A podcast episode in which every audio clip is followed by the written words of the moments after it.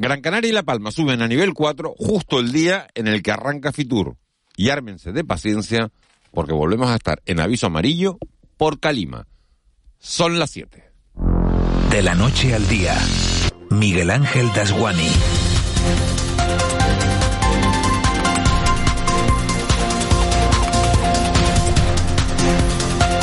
¿Qué tal? Buenos días. Los únicos que se pueden levantar contentos este miércoles son los jóvenes de entre 18 y 35 años que vivan de alquiler y ganen menos de 24.318 euros anuales. El Consejo de Ministros aprobaba ayer un bono para toda España que les va a permitir recibir 250 euros al mes durante dos años para pagar esas viviendas. Las condiciones son sencillas, la renta mensual del piso no podrá superar los 600 euros, aunque las autonomías están habilitadas para subir ese límite hasta 900. También habrá ayudas para quienes alquilen habitaciones siempre que el precio máximo de esas habitaciones sea de 300 euros o 450 en determinado supuesto. Mucho menos contentos se levantan hoy los hosteleros de Gran Canaria y La Palma porque los responsables de sanidad han decidido que a partir del próximo sábado, del sábado de esta semana, las dos islas entren en nivel 4 de alerta sanitaria. El nivel 4 en el que ya estaba Tenerife implica que todos los establecimientos deberán cerrar a las 12 de la noche. La decisión se toma porque Canarias no solo no ha llegado al pico de la sexta ola, sino que de momento sigue con una desesperanzadora tendencia al alza, mientras empiezan a bajar los contagios en el resto de España. En las últimas 24 horas se han detectado 5.549 casos en las islas y 5 nuevos fallecidos, que elevan a 188 las muertes en este mes de enero. Fuerteventura y Lanzarote se quedan en nivel 3 y el Hierro y La Gomera en el 2. La decisión llega a casualidades de la vida justo el día en el que empieza Fitur en Madrid, en la capital del reino. Trataremos de vender nuestras excelencias para seguir siendo uno de los destinos vacacionales más importantes de toda Europa, con o sin pandemia. Esta falta de aire en el sector turístico coincide además con un nuevo aviso amarillo por Calima para este miércoles en todo el archipiélago. Ni se les ocurra lavar el coche o limpiar las persianas de casa. De la noche al día, Miguel Ángel Dasguani. 7 y 2, vamos con los titulares que marcan la crónica de este miércoles 19 de enero. Caja 7 te ofrece los titulares del día.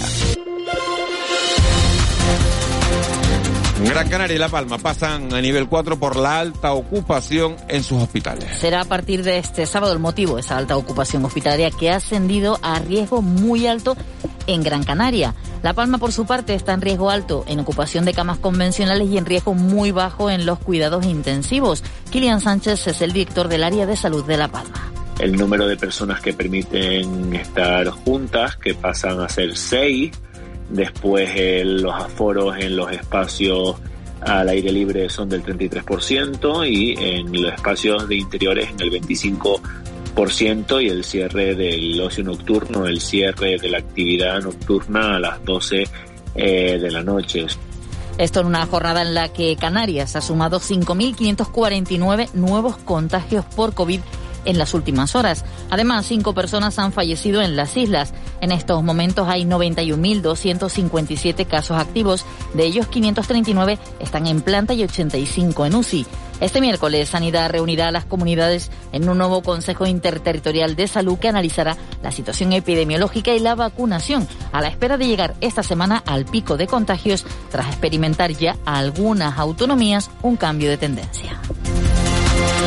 El presidente de la Confederación Canaria de Empresarios cree que la recuperación económica podría comenzar a consolidarse a partir del mes de marzo. Agustín Manrique de Lada considera que la pandemia está dando ya sus últimos coletazos. En declaraciones a Canarias Radio, este portavoz empresarial también se ha mostrado optimista de cara al futuro próximo del turismo, la principal actividad económica en el archipiélago. Que estamos asistiendo a los últimos coletazos de esta tremenda pandemia que ha tenido pues efectos muy duros en la sociedad y en la economía y vamos a ver si eso pues empezamos a consolidarlo a partir del mes de marzo en el que ya la, eh, los contagios pues habrán llegado prácticamente a toda la sociedad. En La Palma, alrededor de 800 personas han podido volver a sus hogares después de cuatro meses, aunque en muchos casos ni siquiera han podido pernoctar en ellos. Ha acabado la evacuación para vecinos de Las Manchas, Las Norias y otros cinco barrios al sur de la colada del nuevo volcán de La Palma. Ahora se enfrentan a un paisaje cubierto de ceniza contra la que tienen que luchar. También recuperar las carreteras afectadas por la erupción es otro de los objetivos. El consejero de Obras Públicas del Gobierno de Canarias, Sebastián Franquis, ha destacado la importancia de recuperar el trazado de la LP2, carretera que recorre toda la vertiente sur de la isla. Y el el objetivo del, del, gobierno de Canarias y hemos insistido al gobierno de España es recuperar cuanto antes la normalidad y eso pasa indiscutiblemente por recuperar las infraestructuras viarias. Somos conscientes que no es un proceso de la noche a la mañana, pero estamos sentando las bases para que esa normalidad, para que esa movilidad se recupere cuanto antes. En esas dos líneas de actuación, en ese corredor de la costa y en recuperar cuanto antes la, la LP2, que son los objetivos que persigue el gobierno para recuperar definitivamente la zona del Valle de de Arenales que es lo, el objetivo fundamental. Y el gobierno de España ha movilizado ya 265,3 millones millones de euros en fondos para ayudar a La Palma, el 60% de los 444,6 millones comprometidos hasta esta fecha. El Consejo de Ministros aprueba el Plan Estatal de Vivienda y un bono de alquiler de 250 euros al mes para jóvenes de hasta 35 años. Lo ha anunciado Raquel Sánchez, la ministra de Transportes, Movilidad y Agenda Urbana, pero se ha quedado fuera de la mesa la ley de vivienda que el Gobierno tenía previsto aprobar. Todo después de que el Consejo General del Poder Judicial no avalara la norma propuesta por el Ejecutivo. Aún así, la ministra ha mandado un mensaje de tranquilidad y ha dicho que esta ley será una realidad. Hemos dado luz verde a la aprobación del Plan Estatal de Vivienda correspondiente al periodo 2022-2025, que es el principal instrumento en manos de este Gobierno para fomentar y apoyar el alquiler y, sobre todo, para facilitar a las personas con menos ingresos que accedan a una vivienda. También hemos aprobado, con cargo a los presupuestos generales del Estado, el bono de alquiler para jóvenes de hasta 35 años. Va a suponer un elemento importante para que la vivienda deje de ser un gran obstáculo. Y susto importante en el sur de Tenerife después de que ayer ardiera una planta de desguaces en Granadilla de Abona. A última hora de la noche el fuego estaba prácticamente controlado. Eso sí, durante la tarde el incendio generó una gran columna de humo visible desde varios kilómetros. También se produjeron explosiones de baterías, neumáticos y depósitos de combustible, ya que la mayoría de vehículos almacenados estaban sin descontaminar. Una persona tuvo que ser atendida por intoxicación. Rubén Fernández, director insular de seguridad, en declaraciones a Televisión Canaria que para lo que podía haber eh, sido en un complejo de este tipo también, que, que bueno, que al final la inflamación y eh, el fuego no puede circular muy rápidamente, se pudo perimetrar pues con cierta velocidad.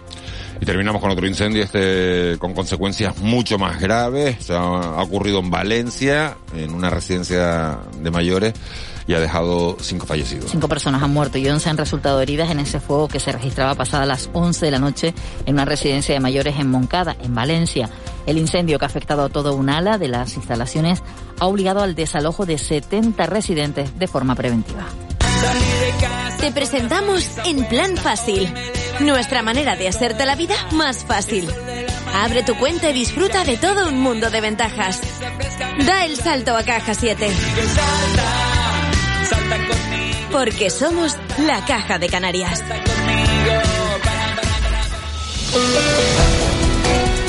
Siete y ocho, vamos ya con los deportes. En el Open de Australia siguen adelante Rafa Nadal, también Carlos Alcaraz, que han superado sin problema los, los encuentros de, de, segunda ronda. Hay que preguntarse dónde está viendo Djokovic el torneo, si lo está viendo por la tele o si, o si no lo está viendo. Aquí los nuestros, hoy partido de la Eurocup, del Granca, mañana juega de nuevo el Lenovo, que ayer caía derrotado en Turquía en el partido de la Basketball Champions League, así que va a tener que forzar un tercer encuentro de nuevo en Tenerife. Moisés Rodríguez, buenos días. ¿Qué tal, Miguel Ángel? Buenos días. El Lenovo Tenerife se jugará su pase a las 16 de la Champions mañana en el Santiago Martín en el tercer y definitivo encuentro de su serie ante el Pinar Carsillaca. Y ello después de que los turcos igualasen la eliminatoria tras derrotar en su cancha a los aurinegros 88-80. Hoy será turno en la Eurocup para el Gran Canaria, que visita a partir de las siete y media la pista del Olimpia Lubiana. Los claretianos buscan un triunfo que les permita seguir luchando por el primer puesto del Grupo B. Un Granca, por cierto, que contará con la baja durante un tiempo indefinido de John Surna, tras diagnosticársele una neumonía bilateral después de haber eh, sufrido el COVID. Y derrota anoche del Clarinos ante el Guipúzcoa 51-74 en choque aplazado de la Liga Femenina 1. En el Planeta Fútbol, el guardameta de la Unión Deportiva Las Palmas, Raúl Fernández, reconoce que no llevan bien el hecho de estar a día de hoy fuera de los puestos de promoción de ascenso a primera. Eh, hemos estado casi toda la primera vuelta entre los seis mejores y ahora pues, estamos incómodos, sinceramente. Al equipo le gusta estar entre los mejores. Para eso eh, hay que apretar y más que convertirlo en nervios o presión tiene que ser en ilusión. ¿no? Y en el Club Deportivo Tenerife, el centrocampista catalán Alex Bermejo, que finaliza contrato a final de temporada, considera que no es momento para hablar sobre su futuro. Que no es el momento ahora de, hablar de esos temas. Al final tenemos una segunda vuelta muy ilusionante y que ya te digo que tenemos que, mantenernos ahí arriba para luchar por cosas bonitas. Yo creo que es un tema que, que ahora no toca. Sin abandonar el fútbol, la internacional Gran Canaria Andrea Sánchez Falcón va a jugar lo que resta de temporada en el Levante, cedida por el Barça. Y reparto de puntos. Anoche entre San Mateo y Club Deportivo Mensajero 2-2 finalizó este encuentro que se recuperaba de la duodécima jornada de la segunda ref. Y cerramos Miguel Ángel con balonmano porque el Rocasa Gran Canaria se va a enfrentar al Elche en los cuartos de final de la EHF European Cup, una eliminatoria que se disputará los días 12 y 19 de febrero con el choque de vuelta en la isla.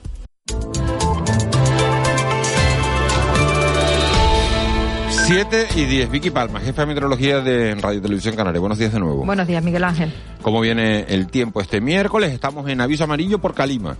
Y por rachas de viento en Lanzarote, en Fuerteventura y en el nordeste de la isla de Tenerife.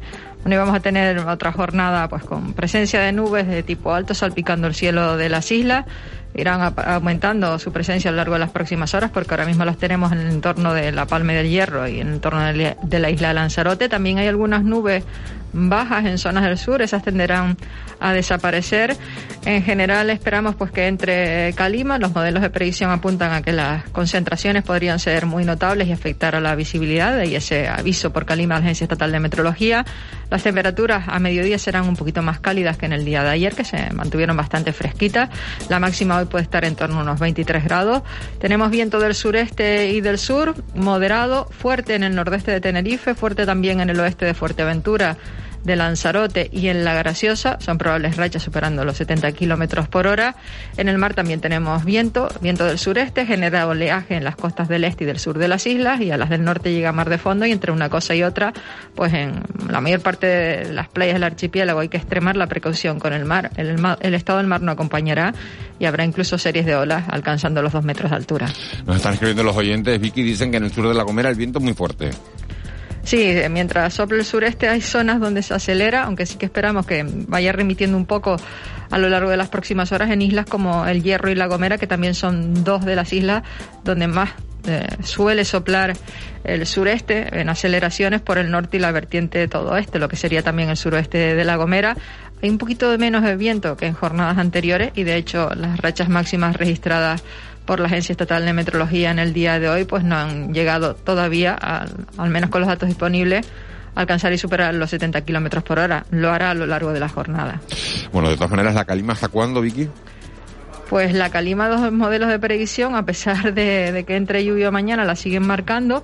Eh, vamos a seguir con vientos del sureste hoy y mañana, eh, más bien ya el viernes y el sábado el viento va a ser de componente sur y debería desaparecer por completo esa calima pues entre el domingo y el lunes que parece que definitivamente cambia el tiempo, vuelve el anticiclón de las Azores y lentamente pues se irá estableciendo el alicio más bien los primeros días de la próxima semana, pero lo iremos viendo.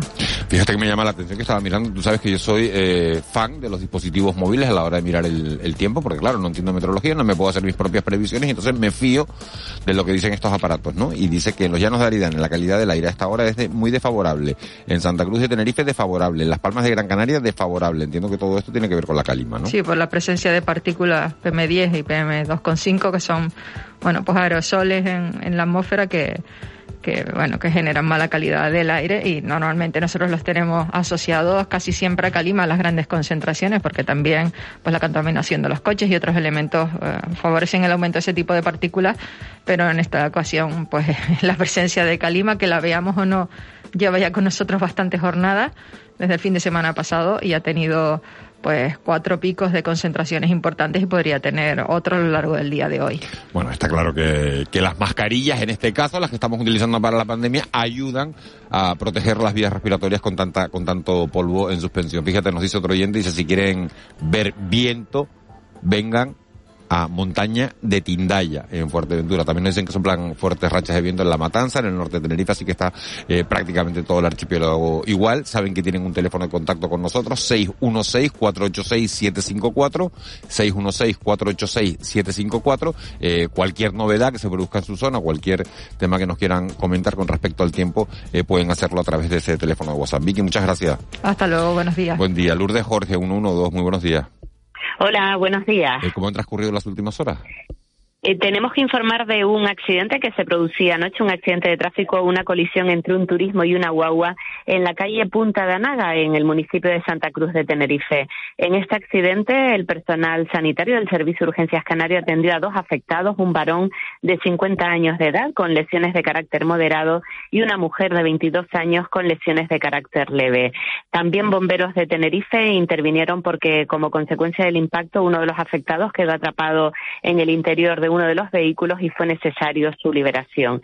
Y por lo que se refiere a la provincia de Las Palmas, hay que destacar la llegada de una patera a la isla de Fuerteventura. Fue interceptada por salvamento marítimo a 26 millas al sur de la isla y los ocupantes, unos 56 personas de origen magrebí, entre ellos dos mujeres, fueron trasladados al muelle de Gran Tarajal. Todos presentan buen estado de salud. Esa es la patera eh, en la que se rescató en la Zodiac al bebé que nació? No, esa es otra, ¿no? No, esta es otra. Esta es otra. La alerta llegaba a la sala operativa anoche a las 22.49 horas. La que hace referencia era llegó por la tarde. Por la tarde, sí. Se ha rescatado un bebé que nació en una, en una Zodiac, eh, precisamente a 44 kilómetros de la costa de, de, Fuerteventura. Y fíjense que Salvamento Marítimo también ha socorrido a una, a una patera eh, que llevaba a 35 personas que se había desviado y que estaba a 210 kilómetros al norte, al norte de Canarias. Lourdes Jorge. Esa está pendiente de llegar esa está, en estos esa está pendiente de llegar. ¿Y ¿Tienes una hora Sí. aproximada, Lourdes? Se habla del mediodía, más o menos 12 de la mañana, pero bueno, habrá que esperar. A lo largo de en las próximas horas, pues ya eh, se concretará más esta información. Pues perfecto, Lourdes. Muchísimas gracias por, por habernos ampliado lo- los datos que teníamos. Y bueno, hasta mañana. Muchas gracias. Gracias a ustedes. Buenos días. Buenos días. 7 y 17. Nos vamos con el contrapunto. El Contrapunto. Ángeles Arencibia y Juan Manuel Betencur. 7 y 17. Eh, Juan Betancourt, buenos días. Hola, muy buenos días, Miguel. Ángeles Arencibia, buenos días. Buenos días. Ha sido una noche complicada con rescate de cayucos. Tenemos un, un día con mucha, con muchísima actualidad con esa, con esas declaraciones de- del obispo. Pero vamos a empezar, antes de, de nada, yéndonos hasta, hasta el sur de Tenerife, porque ayer se producía eh, un incendio en un, en un desguace de, de automóviles. Se veía la columna de humo eh, a varios kilómetros, a muchos kilómetros de distancia, era una columna de humo negro y bueno, eh, ha sido un, un incendio, ahora nos van a decir la, la importancia que ha tenido. Rubén Fernández es el director insular y presidente del Consorcio de Bomberos de Tenerife. Señor Fernández, buenos días. Hola, ¿qué tal? Muy buenos días. Era un- es- la situación del incendio ahora mismo está prácticamente controlado, prácticamente bajo control, ¿cuál es la situación hasta ahora? Sí, el incendio ya desde ayer por la noche prácticamente, en torno a las 7, 8 de la tarde ya lo dábamos por controlado. Sí es verdad que durante la noche ha seguido eh, dos vehículos de bomberos en el lugar, pues trabajando sobre un contenedor que almacenaba una gran cantidad de cableado y que mantiene su incandescencia, y bueno, y algunas veces pues emite esas llamas y bueno, y al final eh, he decidido mantener toda esta noche HRT que esté pendiente de este espacio y además del entorno de que no se produzca pues ninguna reactivación. Por las informaciones que tenemos, eh, ustedes lo llegaron a calificar de un incendio de grandes dimensiones. Sí, por supuesto, desde al principio un incendio de tipo industrial y, y, bueno, en este tipo de instalaciones además, pues, pues bueno, tiene esa probabilidad de que se convierta en un incendio pues muy complejo que, que definitivamente la intervención que fue la- realmente rápida y, y muy potente en cuanto a los medios que se destinaron, pues pudo controlarlo pues relativamente rápido, ¿no? Estamos hablando de entre torno a las tres o a las cuatro horas ya ya el incendio lo daban eh, los responsables del operativo como, como controlado. Tres, cuatro horas, una treintena de, efectivos de los parques de San Miguel, de Santa Cruz, de Adeje, de Guía con el apoyo de seis bombas urbanas pesadas, una autoescalera, dos unidades de mando y control, o sea que, que llevó su, eh, su despliegue. En total, eh, Rubén Fernández, ¿hay cuatro afectados? Sí, eh, había un, una persona del, del propio establecimiento que, que, tenía alguna alguna herida en, en, la mano y después unas pequeñas afecciones por humo que, fueron de carácter leve, que no, no requirieron ningún, ningún, ningún tipo de traslado. A esto que comentaba ahora de los medios, sí quería añadir también la intervención de un, de un helicóptero del gobierno de Canarias, que también estuvo haciendo descargas en, la, en una zona que, que tenía muy difícil acceso y después dos vehículos de, agua que, que aportó el, el, ayuntamiento para, bueno, para contribuir a esa de, de, abastecimiento a los vehículos de bomberos. La verdad que la, la foto a cinco columnas hoy de Diario Avisos es helicóptero al que hace referencia de, de, del gobierno de Canarias, se ve descargando agua en esa nube eh, tóxica que se, que se produjo encima de, del desguace y la foto de, de Diario de Avisos nuestro compañero eh, Tony Cuadrado es espectacular.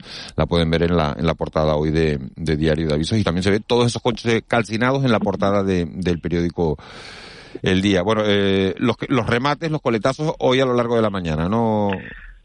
Sí, sí, ahora durante la mañana ya con la luz del día, pues eh, si hay algún, algún puntito caliente que pudiera surgir, pues, pues se trabajará directamente sobre él, como se ha hecho durante la noche, y bueno, y tratar de terminar de liquidar ese, ese fuego en ese, en ese contenedor, que yo creo que a lo largo de las primeras horas de la mañana lo podremos tener ya, ya liquidado. ¿Se sabe cómo, cómo se originó el fuego? Pues la verdad que no. Eh, eh, han estado, sé que la Guardia Civil ha estado evidentemente haciendo la, las primeras diligencias y, y bueno, eh, los operarios tampoco no sabían decir muy bien la, la causa, eh, seguramente haya sido fortuita, pero vamos, estaba la, la Guardia Civil en, en, esas labores. Rubén Fernández, director insular y presidente del Consorcio de Bomberos de, de Tenerife, muchísimas gracias por haber atendido de la noche al día aquí en Canarias Radio. Muy bien, muchas gracias a ustedes y buen día. Un saludo, que vaya, que vaya bien. 7 y 21, seguimos hablando de este incendio. Marco González es primer teniente de alcalde de, del municipio de, de Granadilla. Eh, señor González, muy buenos días.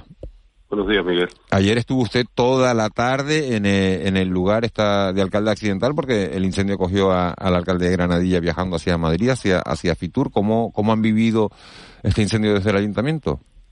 Pues nada, en primer momento pues iniciamos todas las medidas necesarias, ¿no? Por parte de la Consejería de Servicios Generales se hizo un protocolo, actuación de dos bombas, igual lo explicaba el director de, de, incendios, eh, lo explicaba perfectamente, nosotros colaborando con dos, dos bombas de, agua y también con dos camiones, dos cubas, por parte de la empresa pública Sermurán y con la policía local, eh, también coordinada con la Guardia Civil y también eh, estuvo presente la policía autonómica. Yo creo que, como tú bien decías, eh, fue un incendio que en primer momento se se, originó en, en desguaces insulares y se, y, se puso en nivel 3, ¿no? Yo creo que era más espectacular y gracias a Dios que por esto por estos sures, como se suele decir, siempre hay ese viento fuerte que hay y, ayer no había ese viento y la columna de humo se veía y subía hacia el cielo rápidamente. ¿no? Y teniendo el aeropuerto al lado, la preocupación nuestra en un primer momento fue llamar al aeropuerto, no se perjudicó nada al aeropuerto y la verdad que mucha preocupación de todos los vecinos, de, sobre todo la parte de San Isidro, que era la parte más cercana. Claro, la preocupación era, era el aeropuerto. Eh, ¿Algún vecino tuvo que ser atendido? Eh, No, no, eh, bien lo explicaba, una persona, un personal de, de, la misma empresa que trabajaba le dio una crisis de ansiedad, eh, fue atendido en primer momento y después creo que fueron tres bomberos a lo largo, la verdad que los bomberos actuaron coordinados con el consorcio de bomberos, actuaron rápidamente y gracias a Dios eh, había hay una casa de vecinos cerca y el, y el humo subió hacia arriba con una recta y no tuvo que ser, no había ninguna ráfaga de viento y gracias a Dios no fue atendido nadie más. Marcos González, primer teniente de, de, alcalde de Granadilla. Muchísimas gracias. Gracias a ustedes. ¿eh?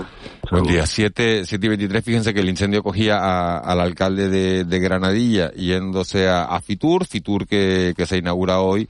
Y en Fitur, y hasta Fitur nos vamos a ir porque ahí está hoy la, la actualidad. Comienza la Feria Internacional de Turismo 2022, la feria más importante de, de toda España, una de las tres más importantes, ya saben, de, de toda Europa junto a la World Travel Market de Londres y la ITV de, de, Berlín. Y Canarias acude a Fitur con el objetivo de afianzar la conectividad aérea en el mercado, con el mercado peninsular y con la previsión de que el próximo mes de marzo comience la recuperación del turismo en las islas después de, bueno, después de toda esta crisis provocada por la, por la pandemia de, del coronavirus. Yaisa Castilla es la consejera de turismo de, del gobierno de Canarias. Consejera, muy buenos días. Muy buenos días. Eh, ¿Qué ambiente espera encontrarse eh, en Fitur cuando, bueno, pues cuando España, España se encuentra inmersa en, en esta sexta ola de la pandemia? Bueno, pues de luego que, que, bastante proactivo y positivo, porque en el día de ayer, por ejemplo, se celebró ya el Foro Excel Tour y había pues muchísima participación. Por la tarde pude ir a ver los preparativos del stand nuestro y por lo tanto ver los de el resto de comunidades. Y la verdad que la presencia, por lo menos de entrada, es bastante potente, con lo cual que yo creo que va a ser bastante positiva. Y por parte nuestra, desde luego que se desplazan muchos profesionales acreditados, 660 de momento y tenemos 267 puestos, con lo cual que la apuesta también por nuestro de parte de nuestro sector para esta feria es importante y, queremos aprovecharla al máximo para obtener los máximos rendimientos para conseguir el objetivo que, que usted mismo acaba de comentar. Eh, consejera, ¿se pueden cerrar acuerdos en, en medio de, eh, de, tanta incertidumbre cuando nadie sabe lo que va a pasar en su propio territorio, por no hablar de las restricciones que impone cada país? Bueno, yo creo que sí. De hecho, también ese es uno de los objetivos que, que tenemos marcado tanto del turismo de Islas Canarias como del sector privado y de las otras administraciones que también hacia aquí se trasladan. Siempre todo, pues, con las incertidumbres que hemos vivido, que afortunadamente, por otro lado, también sabemos a las incertidumbres a las que nos podemos tenemos certidumbre sobre las incertidumbres, ¿no? Que podemos eh, manejar por estos dos años. Desde luego que nos puede pasar cualquier imprevisto. Y con todas las prudencias, pero al fin y al cabo el sector se ha acostumbrado. Por ejemplo, si se fijan bien, el 40% de las reservas se vienen materializando en la última semana de antes del alojamiento, con lo cual que bueno, eso desde luego que a efectos de logística no es bueno, pero sí que es una tendencia que se ha tenido en cuenta y desde luego que, se, por ejemplo, se tendrá en cuenta en esas negociaciones. La feria eh, empieza hoy, me voy a poner casi en el final. Cuando finalice la feria será el momento de las valoraciones. Y usted dirá que Fitur ha sido un éxito. Si ocurre, consejera, ¿qué? Bueno, no estamos hablando de una cuestión de éxito, ya es éxito que de hecho se celebre. Estamos en medio de una pandemia, estamos en medio de una sexta ola, estamos eh, ante un stand y ante un traslado de la delegación de Canarias, no solo a nivel público, sino privado, pues con unos niveles muy por encima de la anterior feria de Fitur. Eh, no llegamos todavía a niveles de 2019, pero sí muy por encima.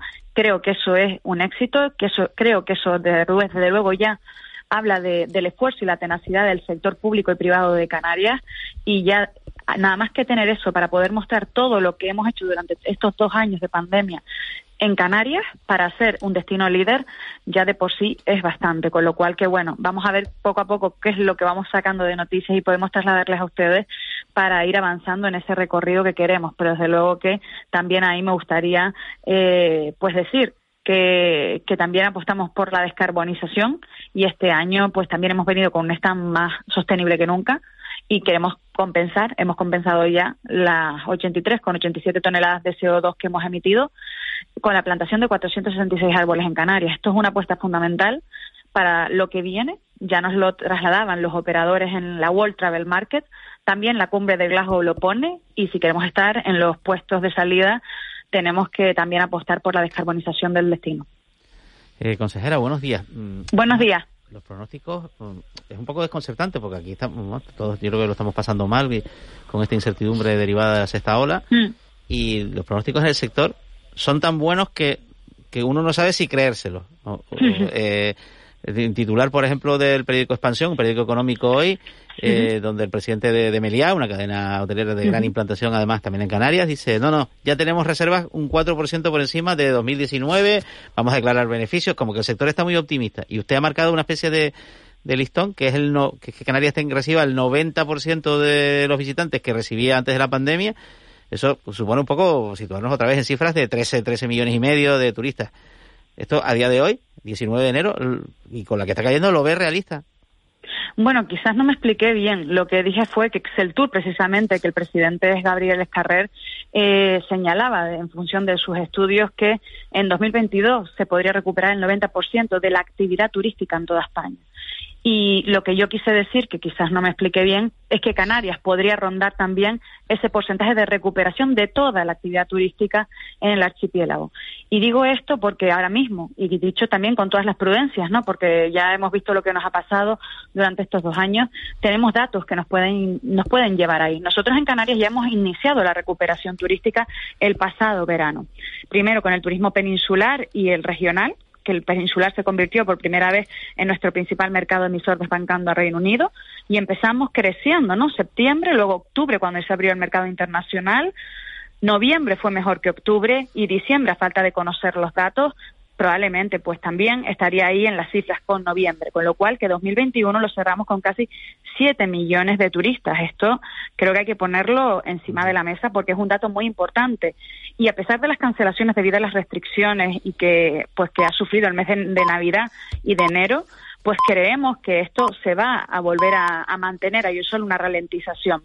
Por lo tanto, eso unido a que todavía tenemos una programación de plazas aéreas para la temporada de invierno de 9% por encima del 2019, creo que son datos más que, más que objetivos para poder tener un mensaje de optimismo o de esperanza, si me permiten la expresión, para el año 2022. Eh, buenos días, consejera. Le voy a preguntar por dos, por dos cuestiones que se han acuñado en estos tiempos tan, tan, tan raros ¿no? para el turismo. Una es eh, el, deseo de Canarias o la petición de Canarias de, de, tener un corredor sanitario seguro. Y el otro, los bonos turísticos. Eh, lo del corredor sanitario, la verdad es que nunca me quedó claro exactamente qué era. Y la pregunta es si se, eh, esto ya queda descartado o, será necesario y realmente qué es. Y, y después, bonos turísticos, más bonos turísticos, no vamos a recurrir más a esa figura. Son las dos cuestiones. Bueno, de entrada, de entrada, los bonos turísticos que van a salir nuevamente son los específicos para la isla de La Palma, de los que daremos más detalle a la vuelta de Fitur y que y que van a ser para, en este caso para todo el territorio nacional, ¿vale? No solo para el turismo regional canario, sino para para todo el turismo peninsular y poder arrastrar así que la isla se recupere cuanto antes en conjunción con otros con otras acciones que si volveremos a repetir esa acción de bonos turísticos, pues habrá que analizarlo, ¿no? Para este año, si es necesario o no es necesario, o apuntalar esos recursos económicos y dirigirlos hacia otras acciones ejecutivas. En cuanto a los corredores sanitarios seguros, yo cualquier medida que pueda suponer la reactivación del sector turístico en condiciones de seguridad sanitaria en el momento en el que nos encontramos, bienvenido sea, pero también necesito que las autoridades sanitarias me expliquen exactamente y también acción exterior en cómo se va a configurar eso, porque lo luchamos muchísimo. Canarias, de hecho, se mostró partidaria de los iniciales que se hicieron con Baleares, pero no nos dieron las garantías sanitarias necesarias para que el archipiélago se mantuviera, pues en aquellos momentos teníamos unos niveles de pandemia envidiables y permítanme la expresión en el sentido de controlado, ¿no? En relación con el resto del territorio peninsular y no accedimos precisamente porque no queríamos bajar la guardia a nivel sanitario. Por lo tanto, cualquier cuestión de estas, desde luego que estamos abiertos, pero hay que poner también por delante que tenemos un certificado esta aparece pues normalizando el viaje en toda Europa y también el avance de la vacunación que es muy importante y creo que esto también hace que cambien o que por lo menos maticemos pues también todas esas medidas que en su día valoramos y que de momento tampoco descartamos porque la pandemia nos ha extinguido. Consejera, una última cuestión. En, la, en, las agencias, en las previsiones de las agencias, aparece que, los reyes de España van a visitar el pabellón de Canarias. ¿Tiene usted confirmación? ¿Es solo La Palma o, o el pabellón completo? Efectivamente, van a tener esa consideración con las Islas Canarias y van a visitar lo que es el stand por la parte, pues bueno, pasando eh, por el stand haciendo un alto ahí en ese camino antes de, seguir con, con, su recorrido. Y la verdad que es todo un honor pues poder tener esta, esta visita de la Casa Real porque desde luego que supone un gesto con el pueblo canario, también con el pueblo palmero y por lo tanto estaremos allí pues muy pendientes para acogerlos. Muy bien como siempre y que también pues brinden todo el apoyo a Canarias como lo han hecho y que vuelvan a las islas también cuando puedan porque siempre es un referente que si una casa real y más la nuestra de nuestro país acude a, a, las islas, pues al fin y al cabo todos sabemos el impacto que eso supone y nos vendrá muy bien para, para promocionar el destino. Yaisa Castilla, consejera de Turismo del Gobierno de Canarias, muchísimas gracias por habernos atendido y, que vaya todo muy bien en Fitur. Muchísimas gracias, buen día. Buen día. 7 y, y 33. Oigan estas, estas declaraciones, porque son declaraciones que con toda probabilidad van a dar hoy la vuelta a España. Yo más bien se lo preguntaba por lo de la homosexualidad. ¿Eso es un pecado mortal hoy en día? En la, depende, si la, depende de la persona y las circunstancias. Todo. Para que una cosa sea pecado mortal, hace falta que la persona sea consciente de que es pecado. Segundo, que lo haga libremente ¿eh? y que no esté condicionado por nada. Pero que sepa, que sepa, que, se, que tenga conciencia de que está mal y que a pesar de que sabe que está mal, lo hace libremente, sin ser condicionado por nadie. entonces, si no, si, si no piensa que está mal. Claro, pues claro. ¿Eh? Pero por eso, eso, eso es como la persona, eso es como la persona, como la persona que, que, bebe y cuando bebe hace cualquier disparate, pero no, es que estaba bebido. Claro, lo que tiene que hacer es no beber para no hacer lo, siguiente, ¿no? Porque lo que hizo fue sin darse cuenta. Ahora mismo estamos viendo estos días el juicio de una persona que mató a su madre, no sé qué, estábamos viendo como, como bueno, pues parece que los estudios psicológicos, eso te que la persona no estaba en sus cabales, pues no, esa persona no era consciente de que lo que estaba haciendo estaba mal. Bueno, la pregunta la hacía nuestro compañero Pepe Moreno en el programa Buenas tardes Canarias, en una entrevista que le hacía al obispo de la diócesis nivariense, Bernardo Álvarez, le preguntaba por si la homosexualidad, como han oído, es o no un pecado mortal, y el obispo dice que depende. Que, de que depende, como decía. Como diría el mago, veces sí, veces no. Sí. ¿No? Ángeles Arencibia, ¿cómo cura? Bueno, eh, yo eh, eh, lo que veo es que el obispo está fuera de, la sociedad, ¿no? En esta sociedad en la que en la que bueno tenemos vamos que es lo que somos o sea somos homosexuales somos heterosexuales es lo que somos o sea forma parte de nosotros no no es algo extraño ni algo por supuesto en ninguna de ninguna manera eh, que pueda ser eh, llevada una responsabilidad, una culpa o, este sentido que le da el obispo de la comparación, ¿no? De, pecado y la comparación, exactamente, ¿no? La comparación. Más que a mí, ¿qué es pecado? ¿Qué no es pecado? Bueno, eso afecta a la comunidad de creyentes, ¿no? Eh, en, la medida en que una parte de la comunidad de creyentes, no creo que toda, puede considerar a una autoridad religiosa, como es un obispo, un referente, un guía, un líder moral. No me parece que Bernardo Álvarez lo demuestre con estas manifestaciones, también lo quiero, lo quiero, lo, quiero subrayar, ¿no? Eh, pero qué es pecado y qué no, bueno, pues esto es una cuestión, pues, pues, pues, pues, pues metafísica, ¿no? ¿Qué es pecado mortal y qué es pecado venial? Eso ya, vamos, eso ya es entrar ya en un, en, una, en, un ámbito. Luego la comparación que realiza el obispo con, que, que, pasa de la homosexual, que en esa derivada de reflexión pasa de la, de la homosexualidad al alcoholismo para acabar en el asesinato, como si fueran conductas casi análogas, ¿no? que tiene algún tipo de vínculo que, que sinceramente yo no termino de, de, de, entender, porque es que si hiciste algo malo porque estabas bebido, entonces no es pecado. Eh, mm, pero si eres homosexual a sabiendas y reconociéndote a ti mismo en tu propia individualidad, entonces sí lo es.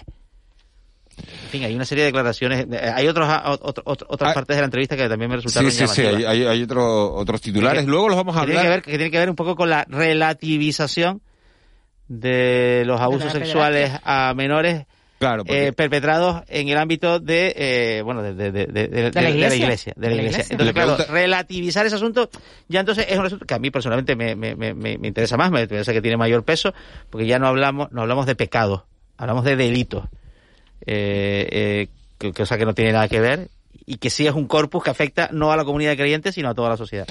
Luego vamos a, hablar, a analizar más en profundidad estas declaraciones, porque efectivamente eh, el titular es llamativo por lo del pecado mortal, por la homosexualidad, eh, quedó ahí, pero hay, hay muchas eh, declaraciones del obispo que, conviene analizar en, en profundidad. Y fíjense que todo esto se produce justo cuando el obispo va a ir a ver al Papa, va a ser recibido por el Papa Francisco el viernes de, esta semana.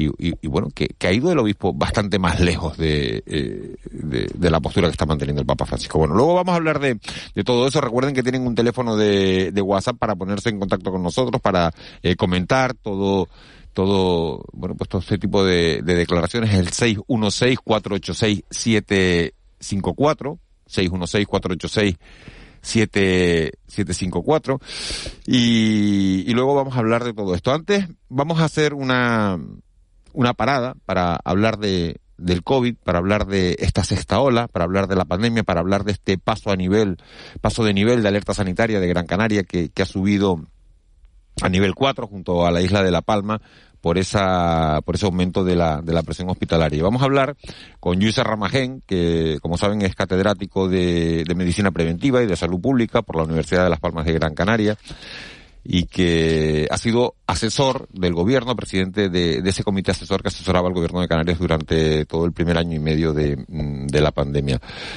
Señor Serra, muy buenos días. Buenos días, Miguel Ángel, ¿cómo estamos? ¿Era, ¿Es normal esta, esta subida de, de nivel de, de, Gran Canaria y de, y de La Palma nivel 4? Sí, la verdad que son, son diferencias muy pequeñas porque basta pasar del 26% de camas UCI ocupadas al 31% para que se recomiende el salto de nivel, ¿no? Y esto es lo que de alguna forma ha pasado. Estábamos en una situación, una ocupación de UCI un poco mejor, pero claro, al final se trata de diferencias de, de cuatro o cinco camas, no es que sea tampoco grandes diferencias. Pero bueno, yo creo que, como siempre, los niveles se han determinado por indicadores y en este caso, en este momento, los que pesan más son los indicadores de carga asistencial. Y por tanto, bueno, está justificado, sí. La palma. Eh, profesor Serra, eh, nos habían dicho que la Omicron, que Omicron podía ser la, la solución de, de la pandemia porque es una variante eh, muy contagiosa, pero menos dañina. Con, con tanto contagio, bueno, nos han dicho que se pasa como una gripe, ¿podría lograrse la deseada inmunidad de grupo? Bueno, hay una cierta incertidumbre en este momento para responder a esto. Es, muy, es probable que así sea, pero desde luego la, la seguridad no, no la tenemos, ¿no? Lo que sí está claro es que no, no se pasa como una gripe, es decir, más del 50% de la, de la población la pasa sin notarlo apenas, sin síntomas. ¿eh? Y esto es lo, lo importante. Eh, el resto, efectivamente, es como una gripe y, y realmente el, número de personas que la pasan con dificultades, con ingreso hospitalario, son una muy pequeña minoría, ¿no? Eh, y eso se concentra gente o que no ha sido vacunada o gente que, que tiene otros tipos de enfermedades y, y complicaciones eh, importantes. Y otro también aspecto importante de Omicron es que cuando se, hay hospitalización, cuando hay hospitalización en planta o en UCI, las distancias son más cortas que con Delta o con variantes anteriores. Antes un paciente podía estar en la UCI tranquilamente tres meses y ahora las estancias son muchísimo más cortas.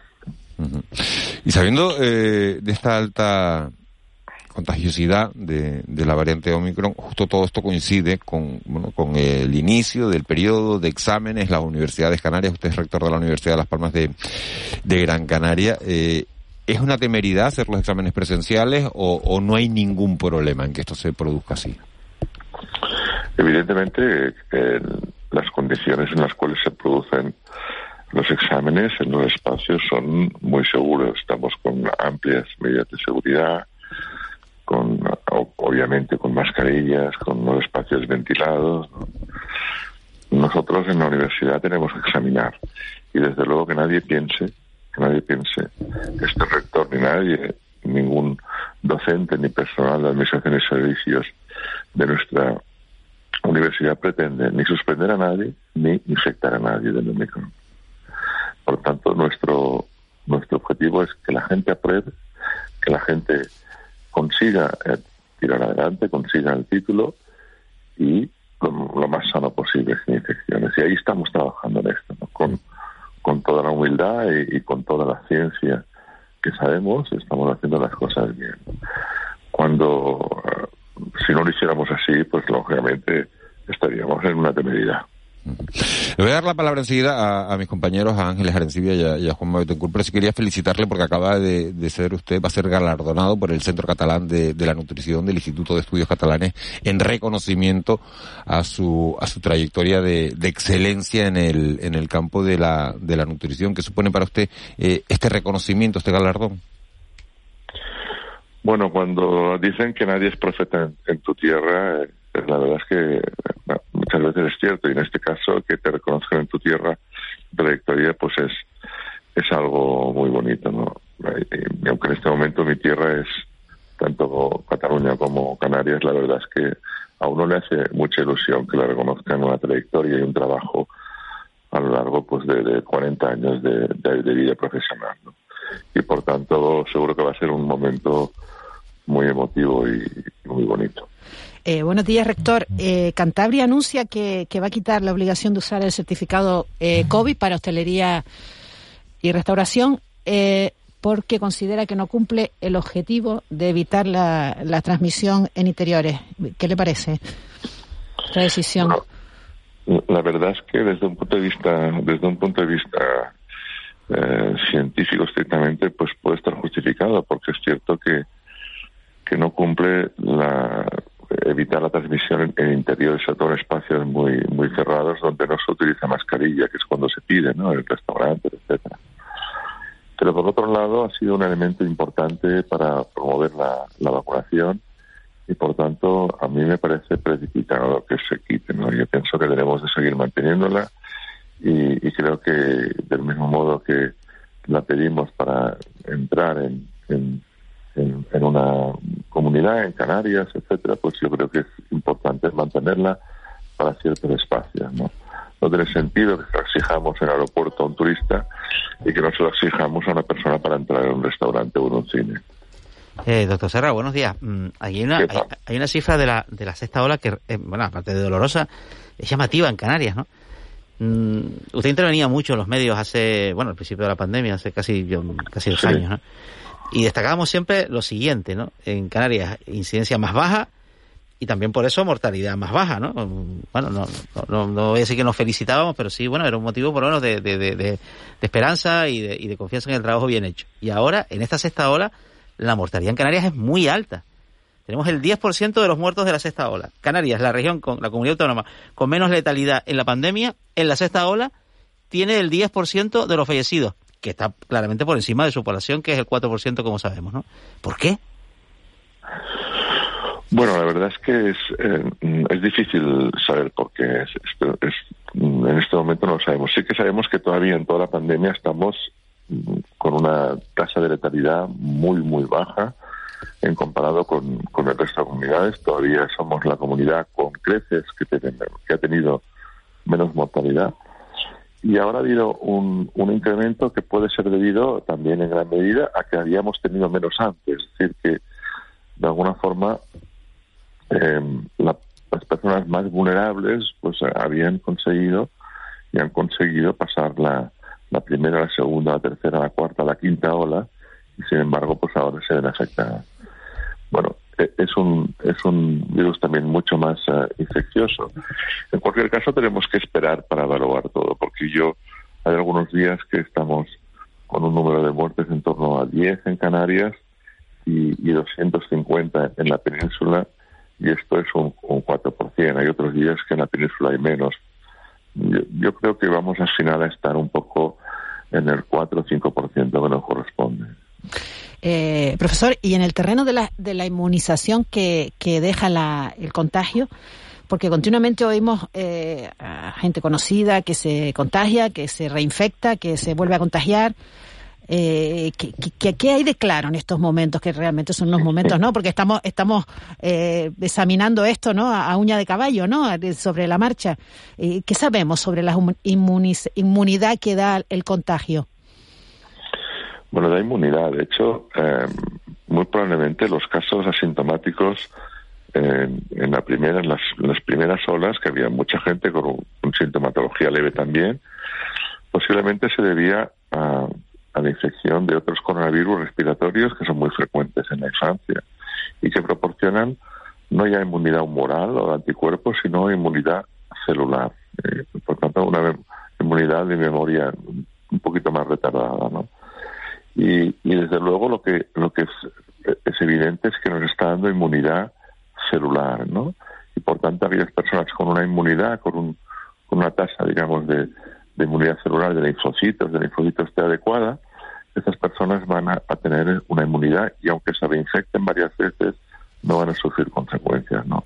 Yo creo que por ahora esto puede ser un poco el mensaje que estamos aprendiendo, pero sí que es cierto que hay personas que se han reinfectado hasta tres o cuatro veces, ¿no? Y por tanto es evidente que esto se va a convertir como, como decíamos al principio, un poco sinceramente al azar, esto se va a convertir en un virus respiratorio mal y va a estar aquí presente entre nosotros siempre. Mm, doctor Serra, eh, un, matiz en su, condición de, rector.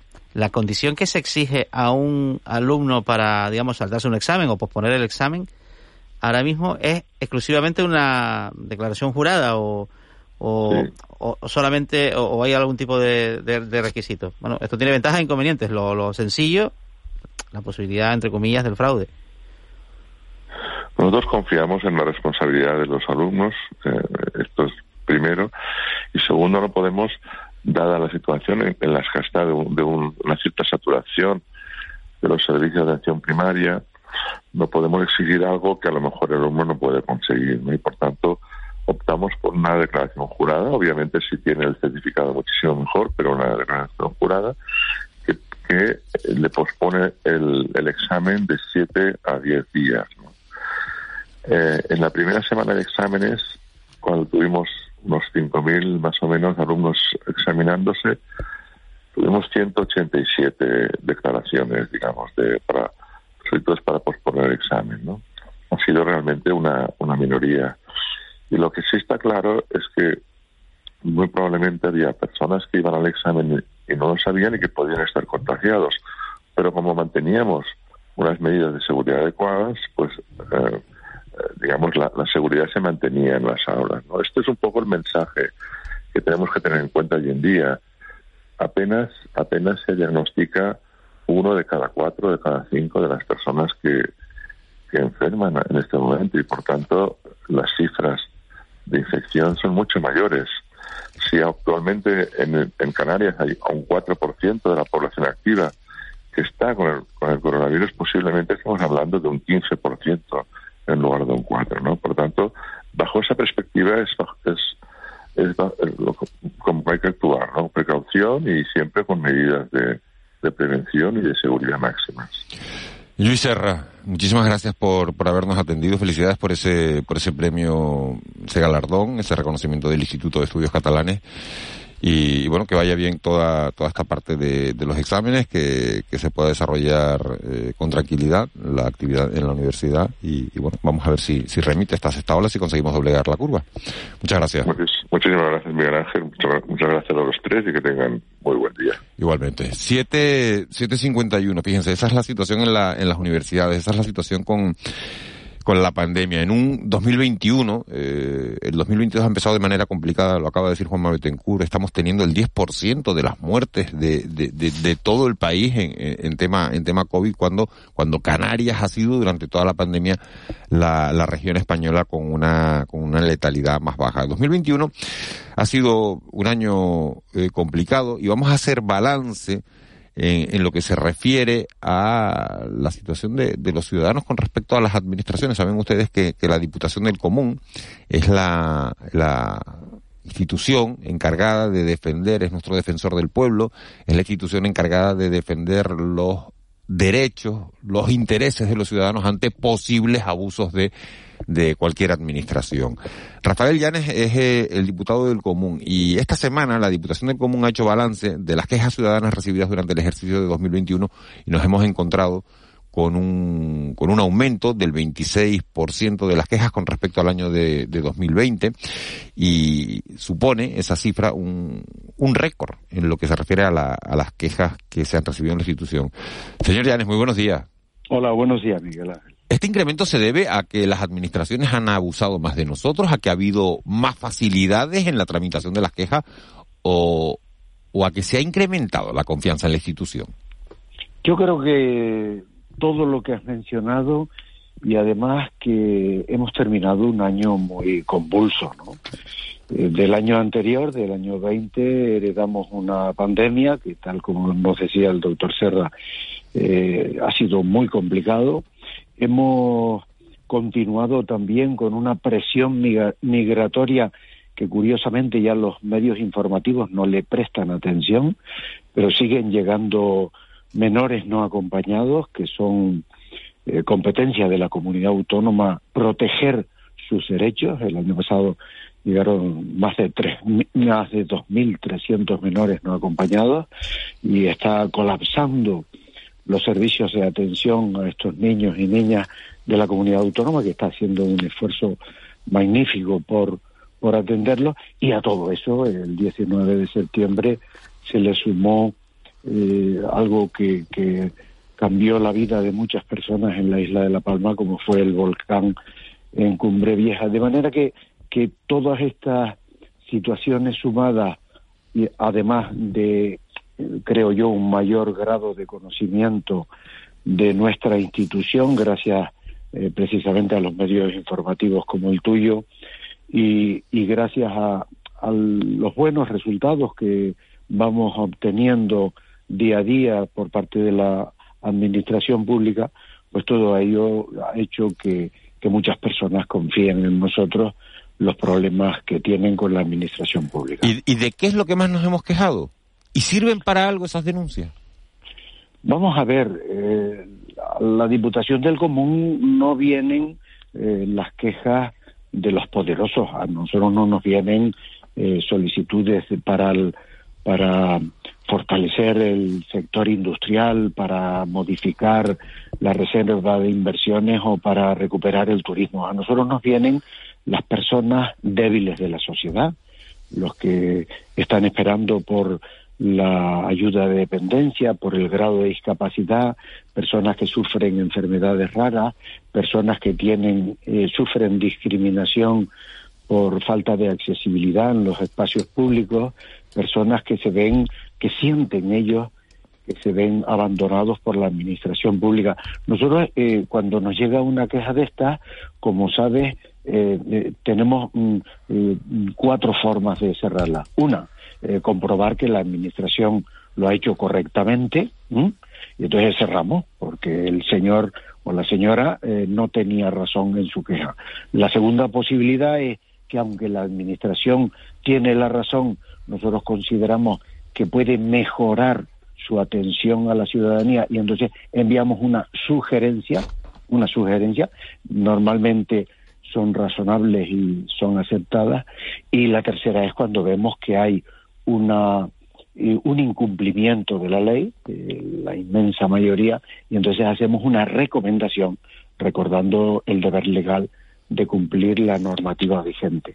Y por último hay una última, una eh, extrema, que es cuando nosotros consideramos que puede haber delito y entonces lo remitimos a fiscalía.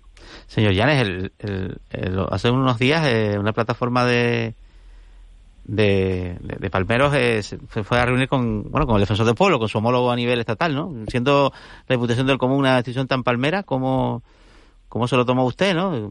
Parece ¿Se sintió puenteado de alguna manera o...? No, eh, buenos días, Juanma. No, por supuesto que no. El, este colectivo eh, dirigió el mismo escrito al diputado del Común y al defensor del pueblo y Ángel Gabilondo esa misma mañana me llamó para decirme que iba a abrir una actuación de oficio y que para las actuaciones, para las eh, ayudas eh, de los ayuntamientos canarios, de los tres ayuntamientos afectados, del Cabildo de La Palma y del Gobierno de Canarias, yo eh, llevaría esa parte y que para las ayudas de los reales decretos del Gobierno del Estado lo llevaría él. Eh, eso fue el viernes, creo, y el domingo volvimos a hablar para aclarar algunas puntualizaciones sobre estas ayudas. Yo sobre los afectados de, del volcán Juanma, eh, creo que, ¿Tiene encaje, ¿Tiene encaje este contexto un poco el, sentido de la institución, que es la defensa de los derechos fundamentales eh, eh, en, en, este contexto del volcán, de, de, las ayudas? Eh, ¿cuánto, ¿Cuántas deben ser? ¿A cuántas personas deben llegar? No, vamos a ver. ¿A cuántas personas debe llegar? La, las cantidades a, a, a abonar y demás eso depende del, de los ejecutivos locales, insulares, autonómicos y estatales. Nosotros, una vez publicadas esas ayudas, somos los que defendemos a los ciudadanos mm, de cara al cumplimiento de lo que los ejecutivos aprueban. Eh, me explico. Eh, la administración. O sea, que ustedes eh, evaluarán lo que, lo que los gobiernos, sean locales, estatales, autonómicos, hayan acordado evidentemente el cumplimiento de lo que de lo que aprueban. Si se aprueba una ayuda para las personas que cumplan tales requisitos, nosotros eh, ayudaremos a las personas en las reclamaciones en las que ellos consideren que no están eh, debidamente reconocidos esos derechos. Eh, naturalmente, Juanma, la administración pública tiene que velar estrictamente para que el dinero vaya a las personas que, según las bases que se vayan aprobando, lo merezcan y que no vaya nadie a recibir un dinero público que no le corresponde. Pero nosotros, evidentemente, vamos a estudiar las reclamaciones que nos vengan individualmente, porque no habrá ningún caso igual al otro, para que esas ayudas sean efectivas.